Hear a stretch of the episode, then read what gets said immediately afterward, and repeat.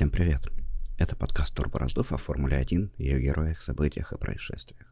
С вами редактор sports.ru Дмитрий Федотов. Поехали!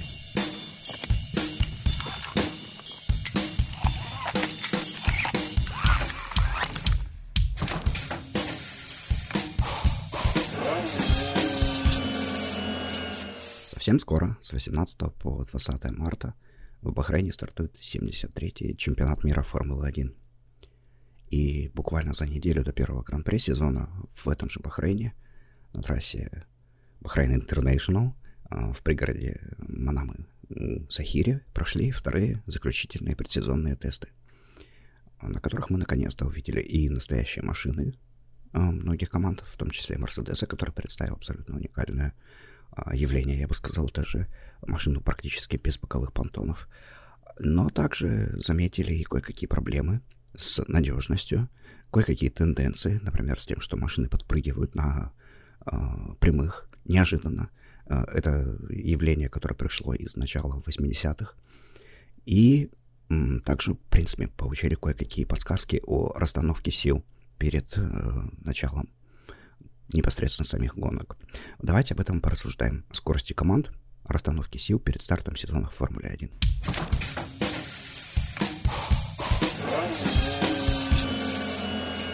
Начать хочется с того, что результаты в целом оказались достаточно плотными, достаточно такими кучными. Провалов явных мы не увидели. А, то есть не было такого, что какая-то команда проигрывала внезапно всем по 10, там, 7 секунд. Да, конечно, это не значит, что все что абсолютно все команды были настолько плотными, что у нас может выстрелить абсолютно любое. Нет, такого, конечно, не было. Есть и фавориты по-прежнему, как в прошлые годы, есть и аутсайдеры, и, конечно, было заметно, что самые инновационные какие-то решения, а, самые какие-то уникальные вещи на командах, на, на машинах, простите, появились э, именно в лучших командах, в топ-командах. То есть тот же Mercedes, тот же Red Bull, представивший какие-то совершенно э, вычурные вот эти вот понтоны. Вот такие команды, конечно, были более изобретательными.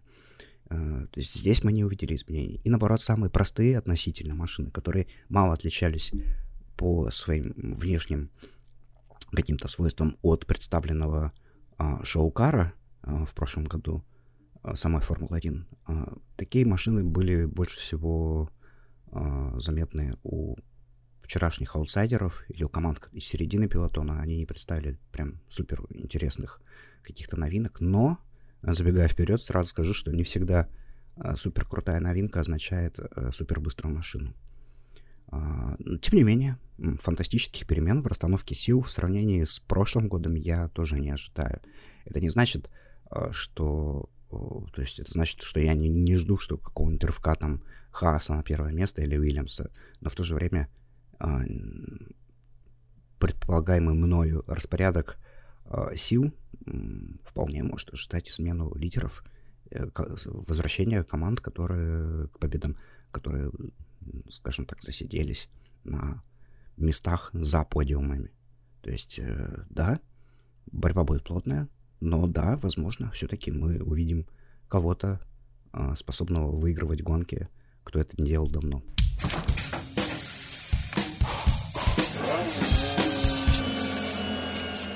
Итак, начнем. Пожалуй, я разобью команды на три группы, в кого я не верю. Э, команды, которые находятся в середине пилотона, но к которым у меня есть э, вопросы, которые могут выстрелить как в группу лидеров, так и откатиться назад. Ну и, конечно, предполагаемые фавориты – о них тоже, конечно, стоит поговорить.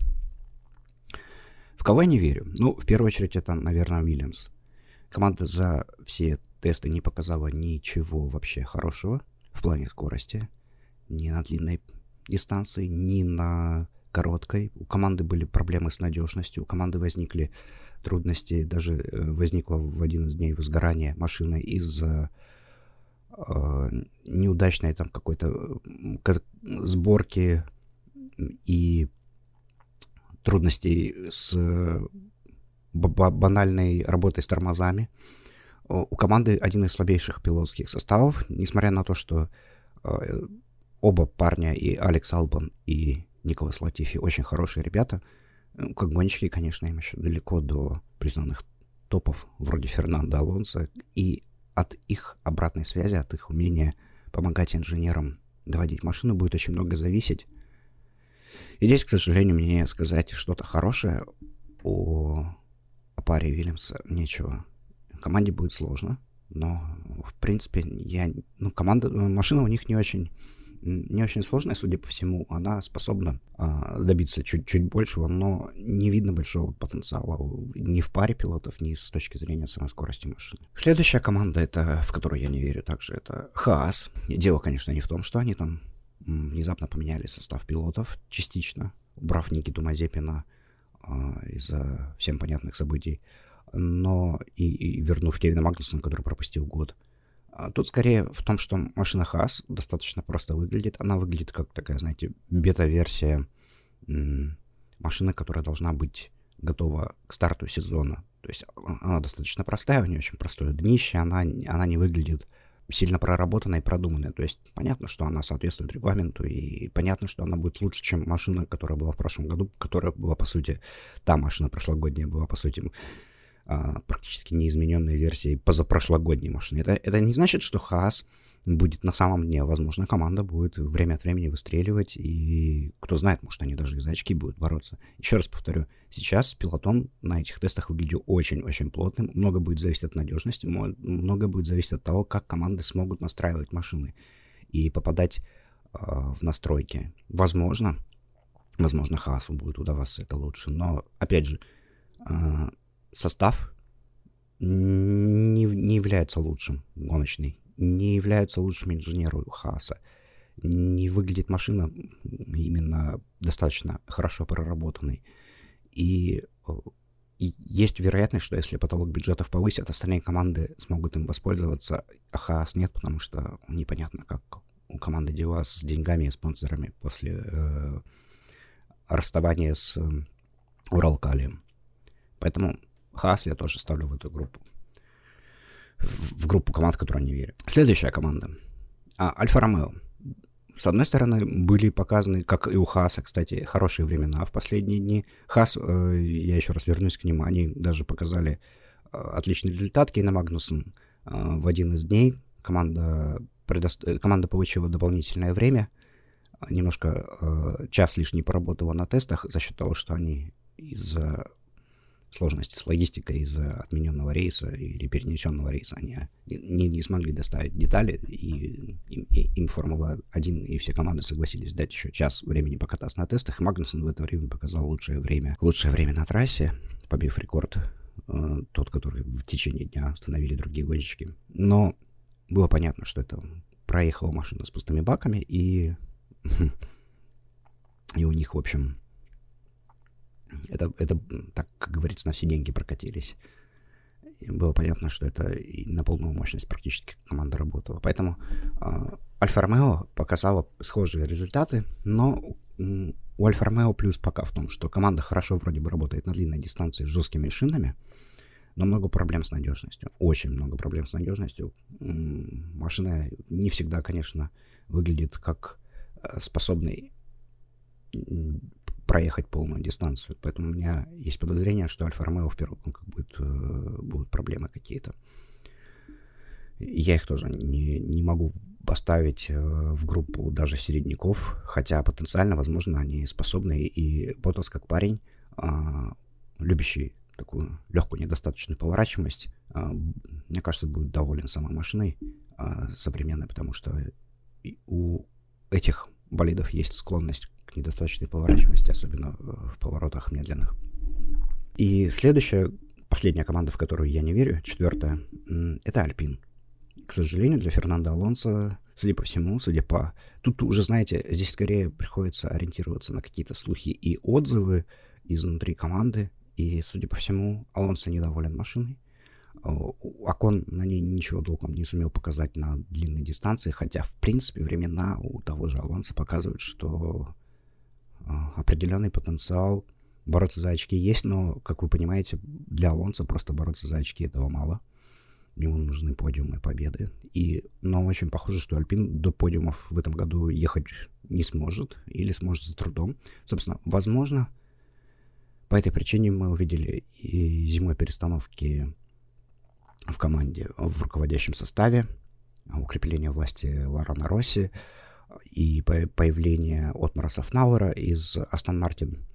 А, возможно, эти люди будут как раз укреплять гоночную команду и стараться сделать ее быстрее. Но, понимаете, для Алонса это как бы может быть уже оказаться поздно. Все-таки он не вечный, и гоняться до еще несколько лет на том же уровне это будет сложно. Даже для такого мастера. Тем не менее, я думаю, что сам Фернандо способен на большие свершения, и в некоторых гонках он, конечно, должен будет продемонстрировать свое мастерство. Я, в общем, предполагаю, что если Альпин будет надежной машиной, что если где-то в настройки команды попадет, то, может быть, мы даже увидим подиум Алонса. Это будет хороший результат, но, честно говоря, верить в это, в это с большим-большим а, трудом.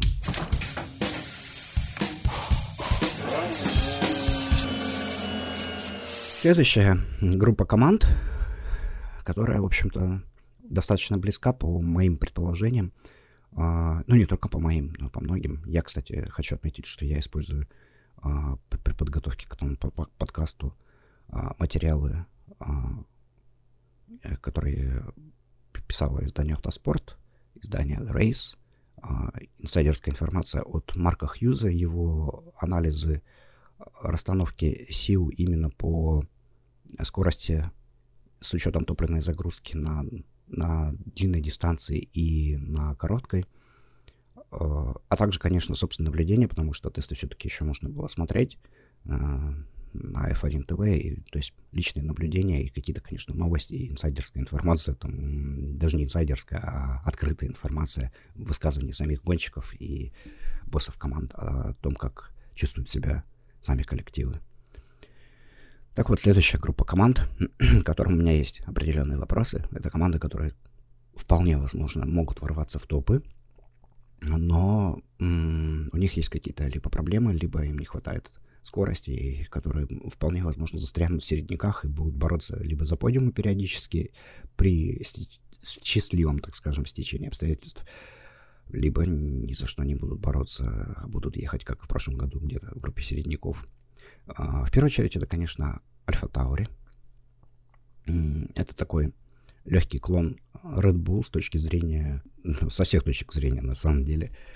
Э, кроме того, что э, некоторые конструкционные особенности машины они повторяют э, болит Red Bull в то же время. И не скажешь, что у команды есть какие-то дополнительные... В первую очередь, у Альфа Таури хороша надежность. Э, в последний день Гасли проехал там овер дофигища кругов. Это прям очень много он. Э, видно было, что у Альфа Таури есть запас определенный. Но как будто команде не хватает немножко скорости. Вот чего-то, чего-то нет. То есть понятно, что будет команда работать над, над тем, что она умеет лучше всего, то есть над скоростью на прямых, но есть сомнения. Либо команда очень хорошо скрывала на тестах свою скорость, не включала, например, двигатель на мощную, либо либо я не, либо чего-то не, не, не знаю, но не было ощущения, что Альфа Таури способна на большие свершения.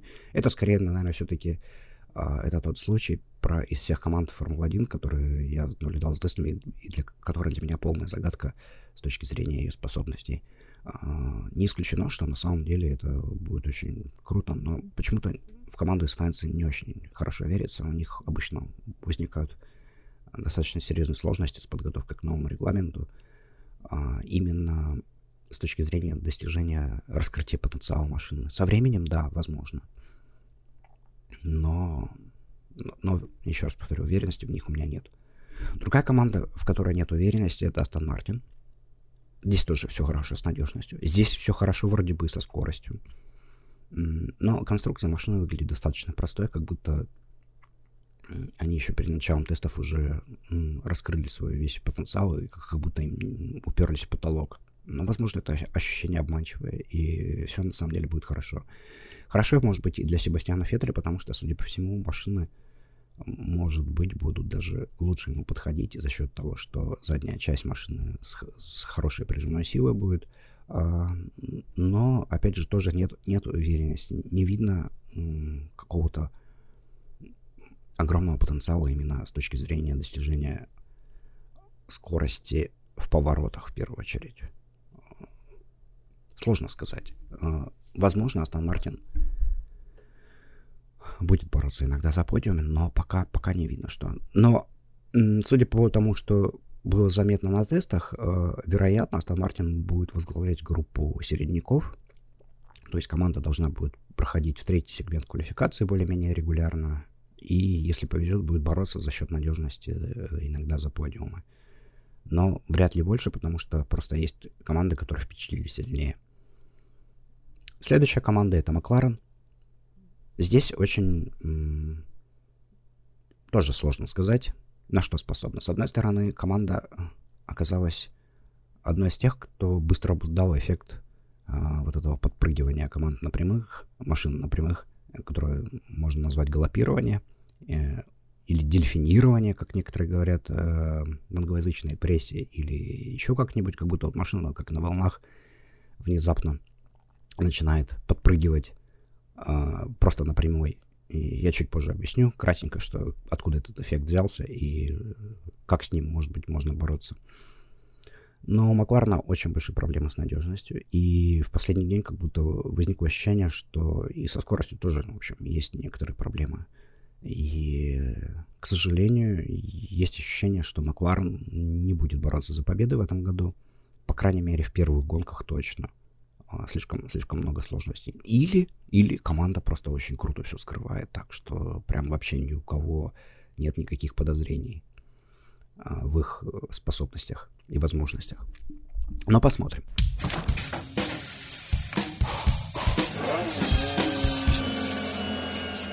И, наконец, у нас три команды осталось, а, о которых, конечно, хочется поговорить, может быть, где-то чуть более подробно. Это Ferrari, Red Bull и Mercedes.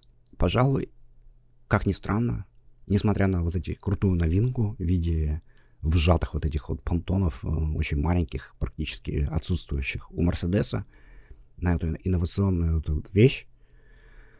А, хочется сказать, что Мерседес, похоже, сейчас, вот к первой гонке, за неделю до старта первой гонки, выглядит а, в этой группе самой слабой командой. Неожиданно, да. У Мерседеса большие проблемы с поворачиваемостью машины в поворотах.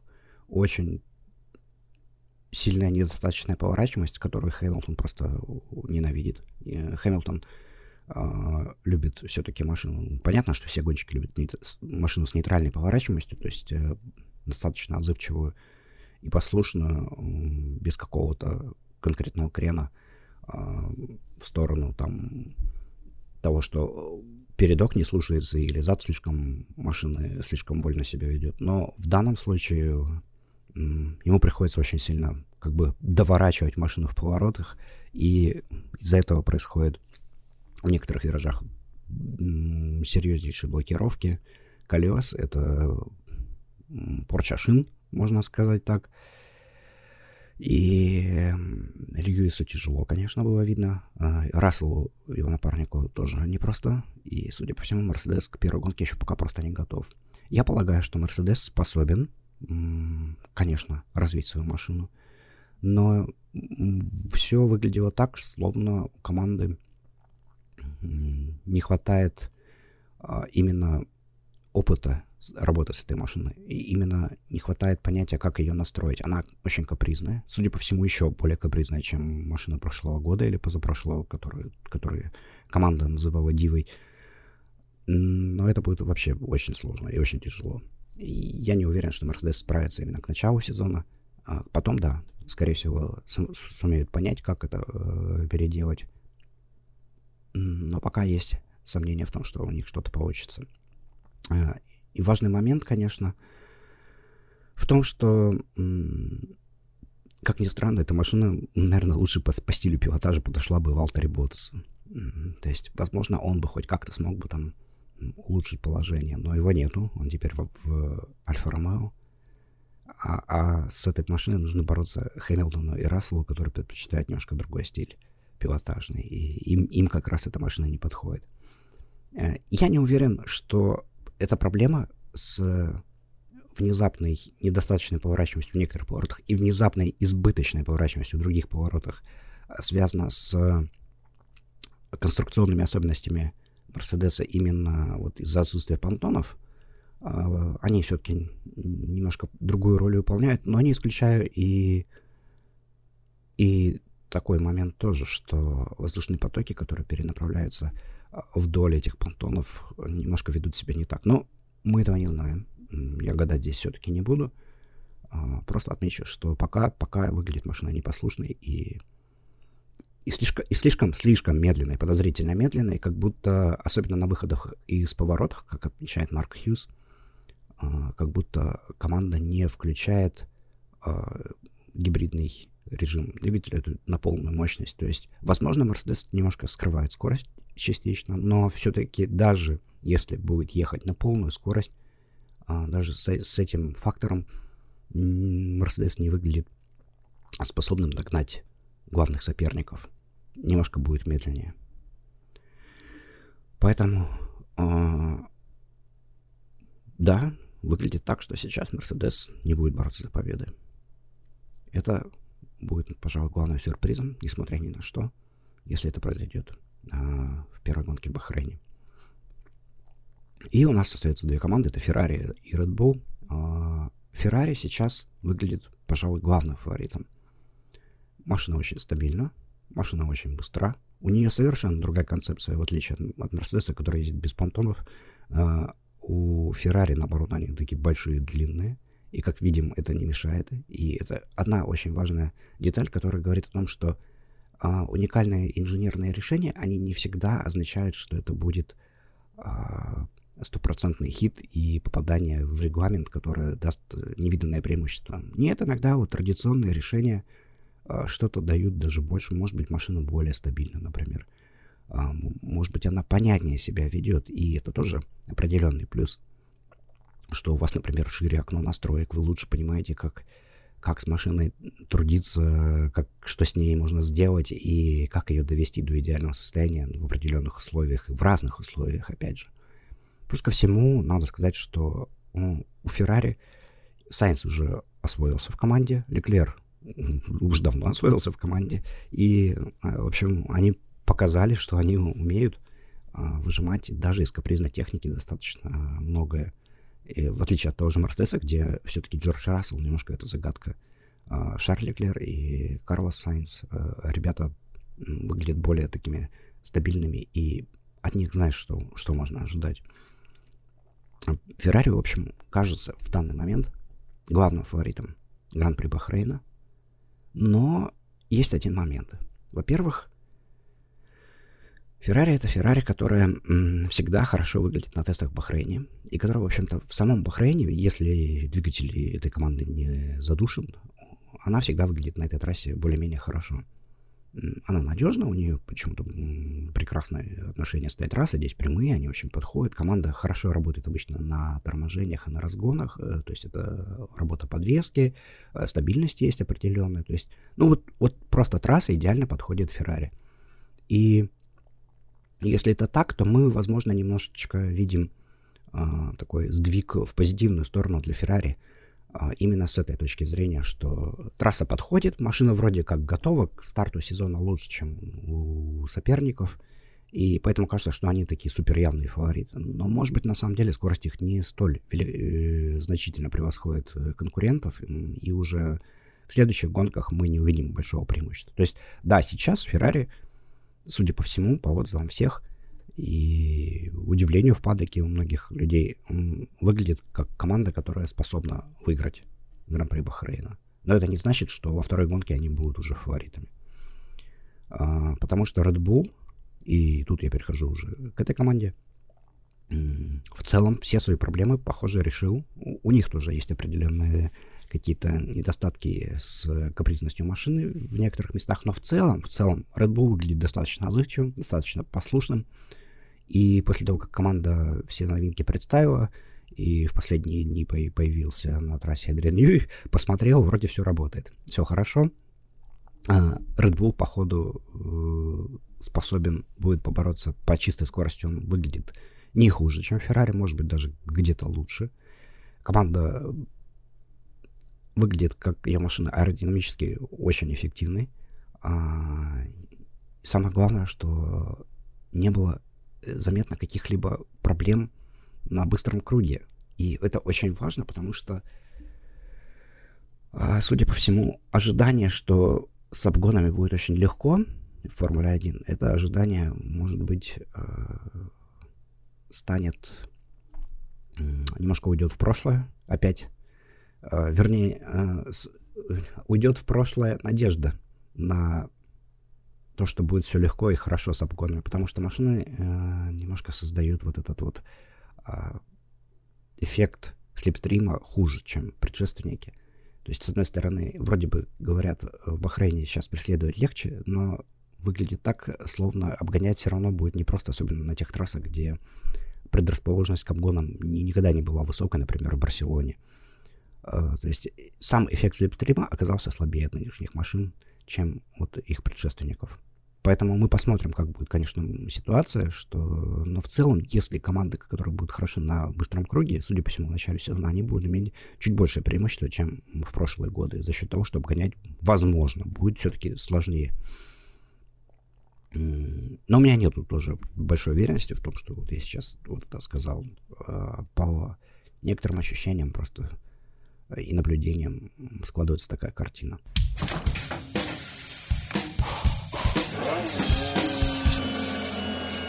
Другой фактор, который может повлиять на расстановку сил, э, да, с Red я уже закончил, то есть мне уже добавить нечего, кроме того, что, в общем-то, по, судя по всему, по скорости команда выглядит как один из фаворитов, э, и соперником главным Феррари в первых гонках сезона Мерседес будет немножко позади, то есть э, из трех команд топов э, преимущество должно быть у Скудерей э, и у Red Bull. Кто из них, это мы уже увидим уже непосредственно э, на старте сезона в квалификации в гонке. А, в общем, хотелось поговорить о факторе, который также может повлиять на расстановку сил. Это фактор, понятно, что работа с шинами. Тут ничего не, не сделать, а, не узнать, не понять, пока мы не увидим пятничные тренировки в Бахрейне и саму гонку, потому что на тестах было не, не всегда понятно, с, какой, с каким количеством топлива кто ездит. Но, судя по всему, так вот, знаете, смотреть, если на результаты и примерно оценивать, а, кто сколько кругов проехал, ну, в целом здесь не видно каких-то больших сюрпризов. Это будет все решаться от гонки гонки и от э, того, как команды умеют настраивать свою машину и сумеют настроить эту технику. Поэтому с шинами очень много вопросов. Э, неизвестно, кто как справится. А, а вот аэродинамический фактор, который мы называем галопированием, как его победить, вот это будет, пожалуй, самая важная вещь. Э, я не могу сказать, что я очень хорошо в этом разбираюсь, в, в таких моментах, но насколько я понимаю, как это работает, а, все зависит от того, как проходит а, воздушный поток под днищем машины. То есть а, там возникает такой аэродинамический эффект. Благодаря трубкам Вентури а, воздушный поток проходит под днищем машины. Он создает там разное давление, получается, что снизу пониженное давление. Машина как бы прилипает к земле, да, создается эффект, ну, повышается прижимная сила э, за счет граунд-эффекта, но из-за того, что э, диффузор не, не справляется с таким огромным количеством воздушного потока, происходит срыв этого воздушного потока, и машина как бы сначала а, накачивает этот, этот воздушный поток под себя, а потом его как бы резко выпускает туда сзади, и машина начинает колебаться. Подвеска ее если она достаточно мягкая, то у нас возникает сильное колебательное движение вверх. И машина напрямую в итоге вот так вот просто начинает э, задом подпрыгивать. То есть воздушный поток набирается, выпускается, выбирается, выпускается, машина прижимается, поднимается. И команды сейчас э, пытаются понять, что можно с этим сделать. Э, дело в том, что если... Самый простой способ, конечно, состоит в том, чтобы просто приподнять э, высоту машины, да, дорожный просвет сделать чуть выше.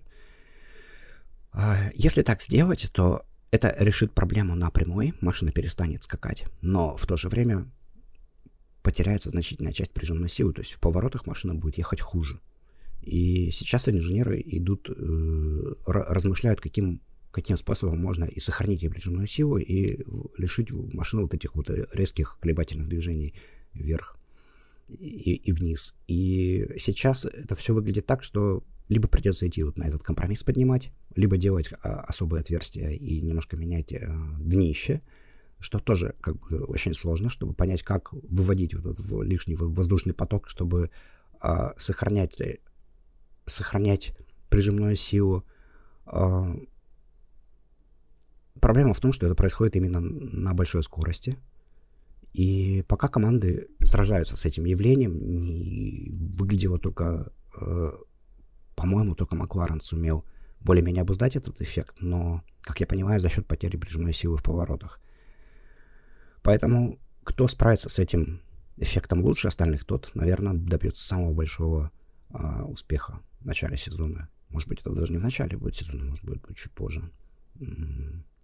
Сам эффект был э, в свое время появился в Формуле 1 в начале 80-х, когда заработал ground эффект на машинах, и тогда тоже э, команды думали, как с ним справиться. И было другое решение, не поднимать высоту, а увеличить жесткость подвески, таким образом машины перестали э, внезапно скакать, то есть да, у них были, конечно, определенные движения колебательные, но не такие, не такая амплитуда была. И получилось так, что э, подвеску сделали более жесткой, но это отразилось на гонщиках, когда те проезжали по кочкам. Э, вся вот эта вот мощь проезда по кочке, она передавалась э, в пилотов, и те стали жаловаться на головные боли, на трудный пилотаж. В конце концов, это приводило к авариям. И если сейчас инженерам не дадут команду конкретно ФИА, если как-то она не, под, не поменяет правила, не изменит кое-какие места в регламенте, чтобы при, принудить команды использовать а, определенные, там, например, там есть возможность чуть модифицировать днище, там добавить небольшие дырочки, как бы такие, чтобы справиться с этим воздушным потоком, то, возможно, команды опять же сейчас пойдут вот по этому пути у ужесточения подвески, жесткости и увеличения.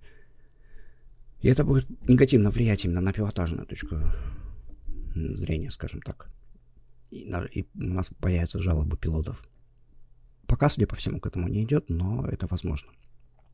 Что интересно, несколько лет назад команды э, рассматривали, видимо, не команды даже рассматривали, а руководство Формулы-1, когда создавало регламент, оно рассматривало какую-то возможность э, и понимало, что такой эффект может возникнуть, и предлагало командам э, разработать а, активную подвеску в новом регламенте, но от нее отказались. Активная подвеска позволяла бы за счет а, предустановок на компьютере менять высоту машины до дорожного просвета в поворотах и на прямых.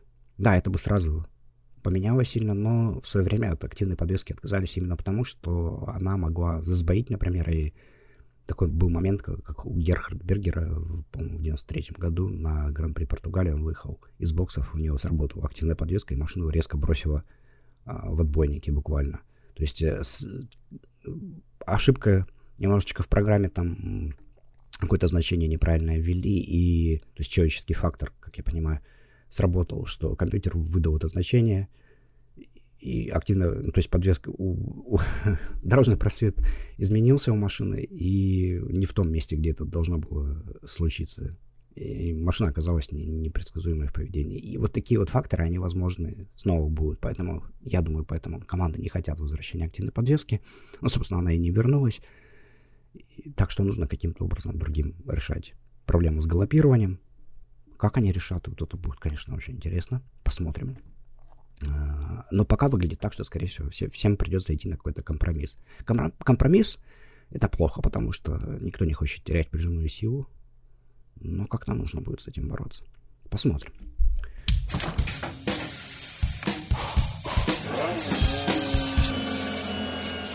Вот такие мысли перед стартом сезона. Я сразу отмечу, что это мои предположения.